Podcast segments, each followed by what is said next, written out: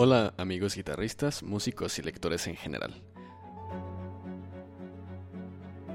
Esta vez el contenido que traigo es algo diferente a lo que hago regularmente en el canal. Se trata de un 15 minutos leyendo juntos. Mi idea es practicar mi lectura en voz alta y hacerlo como lo haría regularmente para otras personas, pues compartir mis lecturas es otro de mis pasatiempos preferidos.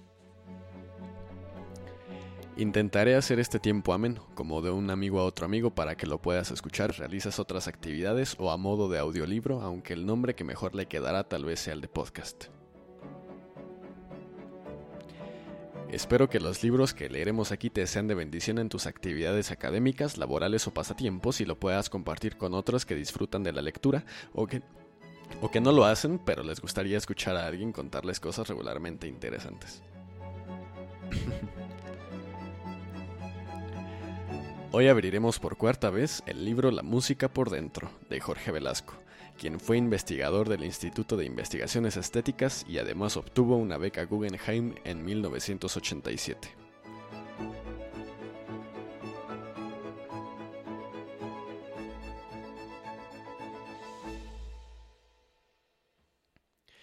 Y bueno amigos, como había dicho, como dije en la introducción, el día de hoy, el día de hoy perdón, abriremos por cuarta vez el título La música por dentro, Jorge Velasco este interesante libro que ya llevamos cuatro, cuatro veces leyendo y que hemos apenas comenzado con los primeros artículos de la primera parte, cuyo nombre es El Mundillo Profesional. Ahora, el día de hoy, seguimos con el siguiente artículo que se llama Invasiones Públicas, em, publicado para junio de 1982. Y bueno, sin más, comenzamos.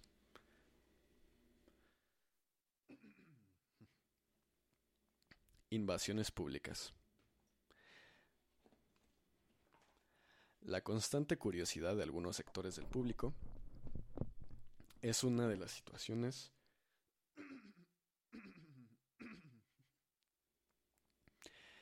es una de las situaciones amenazantes para la obra creativa de artistas, pues provoca todo tipo de intervenciones, invitaciones, y solicitudes, las cuales consumen sin mayor provecho su tiempo y, en ciertos casos, llegan a coartar su libertad de acción e incluso destruyen sus posibilidades personales de una vida familiar tranquila.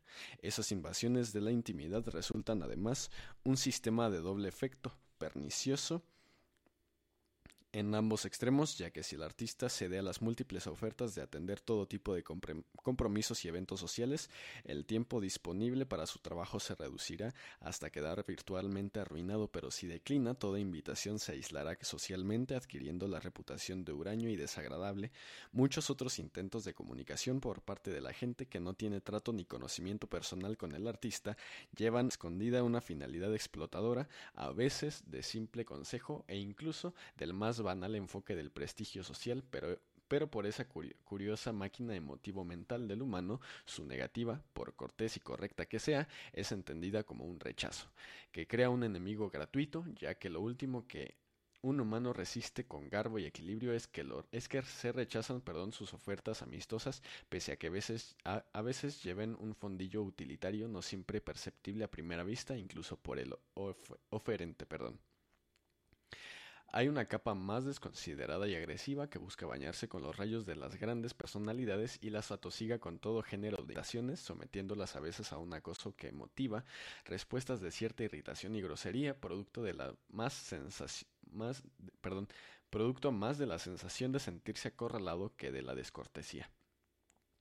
Otra categoría de personas, la más siniestra, parece confundir a, una personalidad pública con una institución pública y dedica una buena parte de su tiempo y esfuerzo a la ingrata ocupación de solicitar todo género de servicios y favores del artista.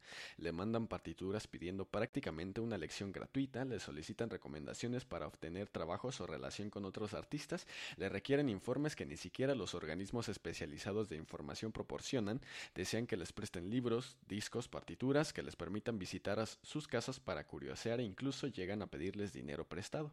Algunos se ofenden moralmente si la respuesta del artista no satisface hasta sus mínimas peticiones, otros llegan a, a propalar todo tipo de malignos rumores acerca de la pretendida soberbia del artista, incapaces de percibir el hecho de que una persona no dispone, al igual que todos, de unas días de trabajo diario, perdón, de una del hecho de que una persona que dispone al igual que todos de unas 10 horas de trabajo diario no puede ni siquiera contestar las peticiones de 100 o 200 personas a menos que disponga de toda una oficina de servicios secretariales, secretariales perdón, para el efecto. Hay casos extremos. En el contrato de Carlo Maria Giulini, perdón, que Carlo Maria Giulini firmó con la Filarmónica de Los Ángeles, hay una cláusula en la cual se previene específicamente que el maestro no está obligado a asistir a reuniones sociales ni dar ni perdón, de ninguna clase. En 1875 tuvo lugar un pest, en Pest perdón, un concierto para recaudar fondos para la construcción del teatro de Bayreuth. Después del concierto había un banquete de honor para que hubo de ser cancelado pues Richard Wagner se negó de plano a, a concurrir. En Viena hizo, lo mismo y se dice que alguna vez expresó que su objeto en la vida era componer música y no ser festejado y homenajeado y que cualquier admirador cuya susceptibilidad fuera herida por su racional actitud era un admirador que no le deseaba tener. Que no le interesaba tener, perdón, otra vez. En el otro polo tenemos a Franz Liszt, que escribía cerca de 2.500 cartas al año, un promedio de casi siete diarias, en respuesta a todo tipo de pedigueños que parecían pensar en él como una especie de institución de consulta y seguridad social cuya vida se debía al servicio de la comunidad de quienes tuvieran el capricho de escribirle. Se dice que a veces, furioso ante la falta de tacto de ese subproducto del inconsciente colectivo, arrojaba fajos de cartas sin abrir al bote de la basura. Hubo casos en que en familiares suyos escribían una respuesta y falsificaban su firma con el sano propósito de no añadir a un enemigo más a la siempre larga lista de frustrados y envidiosos que acompaña las, las carreras de todo artista.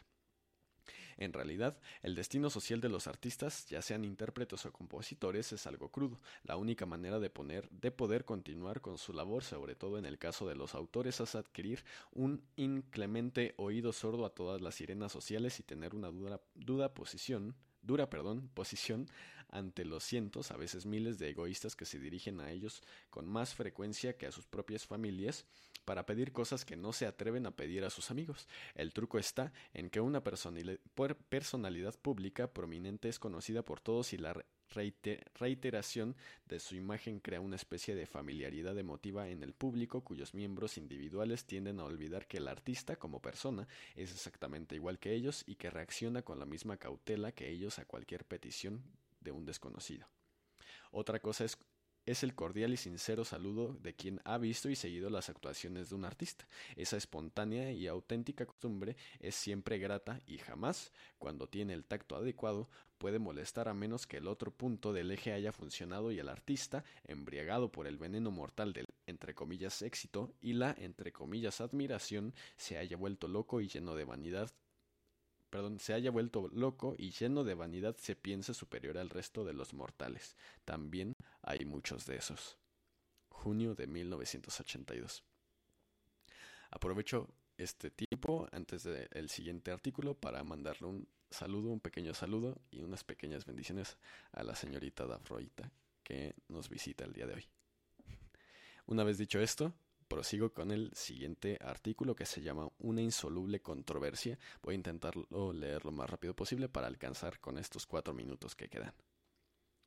Una de las más insolubles controversias que existen en el mundo musical es aquella levantada alrededor de, del uso de una partitura para las actuaciones públicas de los artistas e intérpretes al margen del virtuosismo que siempre se proyecta cuando un artista canta, toca o dirige de memoria, el prescindir de la partitura tiene una serie de ventajas artísticas que compensan los riesgos profesionales que ello implica. Herbert von Karajan me dijo alguna vez que el único modo de dirigir era el de dirigir de memoria y con algunos años y cierta experiencia he llegado a pensar que tiene razón. El prescindir de la partitura permite llegar a un estrato superior más independiente de factores que no sean estrictamente artísticos.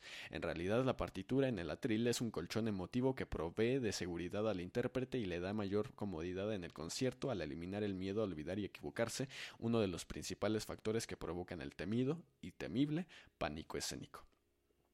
Sin embargo, si el pánico escénico o una verdad o una verdadera falta de concentración aparecen, la famosa partida resulta totalmente útil, al igual que cuando algún músico comete algún error no imputable a la dirección. En el caso de los directores habría que señalar la sutil distinción que hay entre marcar una obra sin partitura y dirigir verdaderamente de memoria, que no es lo mismo ya que lo último implica un conocimiento muy profundo de la obra. En algunas áreas, la presencia de la partitura, o la falta de ella, es cosa de costumbre. Los pianistas se sienten como un vil paramecio si son capaces de tocar de memoria. Las orquestas acostumbran tocar con sus partes en el atril básicamente por la extrema dificultad de hacerlo de otra forma, si bien alguna vez oí ensayar secciones de la Sinfonía Heroica de Beethoven a la Filarmónica de Berlín sin que tuvieran las partes enfrente. También es común el uso de la partitura para acompañar a un solista, lo cual me ha llevado a pensar que si uno aspira a hacer música, más que, más que a simplemente acompañar, debe de conocer los conciertos de memoria. Luis Herrera de la Fuente me comentó en alguna ocasión que el uso de la partitura en, en esos casos era un asunto de cortesía para el solista, lo cual tiene mucho contenido y mucha verdad. Para los directores de orquesta, el conocimiento profundo de la obra es indispensable, se use o no se use la partitura, en vista de la complejidad de la función directorial. El dirigir de memoria, empero, requiere un dominio absoluto de la obra para poder contar con una seguridad adecuada. El resumen es que el uso de la partitura es una, es una elección personal de cada quien. Al fin y al cabo, lo que cuenta es el resultado. Claro que hay modos menos poderosos y más o menos brillantes para lograr ese resultado. Cada uno lo hará, finalmente, de acuerdo a su capacidad. Octubre de 1982. Y eso será todo por hoy, amigo oyente. El día de hoy no alcanzamos a leer otro artículo y regularmente hacemos dos artículos, al menos estos últimos cuatro episodios. Así que por el día de hoy lo dejaremos aquí. Te invito a compartir este podcast o este pequeño programa de radio con personas cercanas o a quienes, a quienes les pueda interesar y a visitar también la otra edición de este podcast que trata sobre arquitectura, que también se va a poner muy interesante. Hemos hablado un poco ya sobre eh, la arquitectura de la arquitectura mexicana del siglo XX. Así que eso sería todo por hoy. Reitero los saludos a la señorita Dafroita y a todos los que nos estén escuchando en cualquier momento a través de la plataforma de Spreaker, Spreaker Studio, perdón, o sí, de Spreaker, o de YouTube. Muchas bendiciones a todos.